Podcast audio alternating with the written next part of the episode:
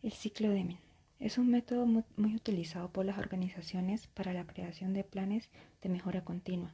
Hoy por hoy las empresas, para que se mantengan actualizadas a flote en un ámbito tan cambiante y tan competitivo, deben configurar estos planes de gestión para poder obtener la calidad de cada uno de sus procesos, reduciendo costos y evitando fallos, para así evitar riesgos que puedan afectar a la empresa.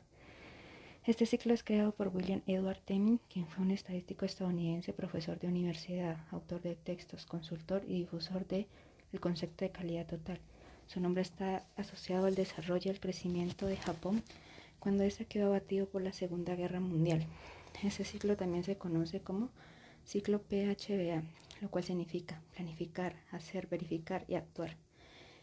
Las cuatro etapas mencionadas anteriormente permiten que las empresas estén en busca de la optimización de las actividades empresariales, permitiendo que una vez que se cumpla con la última etapa se retome y se vuelva a empezar para estar en constante autoevaluación.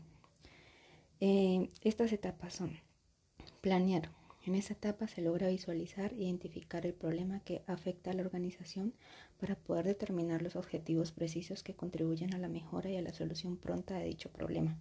Hacer. Se ejecuta el plan a desarrollar con el equipo de trabajo para empezar a implementar cada uno de los objetivos propuestos bajo indicaciones previas y de supervisión. Verificar. En esta etapa se comienza a evaluar los resultados obtenidos y poder determinar si se logró con los objetivos seleccionados actuar. Los líderes de las organizaciones toman las decisiones necesarias con base a todo lo realizado en los procesos para evaluar si se presentó errores o fallas, si se logró tener éxito en el proceso.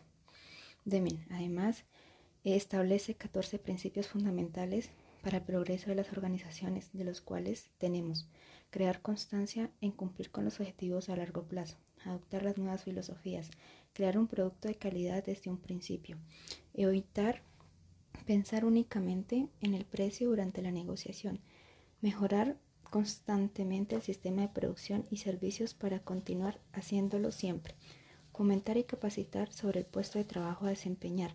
Fomentar el liderazgo. Eliminar el miedo. Derribar barreras entre, entre departamentos. Eliminar los eslóganes y metas que animen a conseguir niveles de productividad. Eliminar gestión por objetivos. Reconocer al colaborador el orgullo de su propio trabajo establecer un programa de educación y automejora, trabajar para lograr el camino de la organización.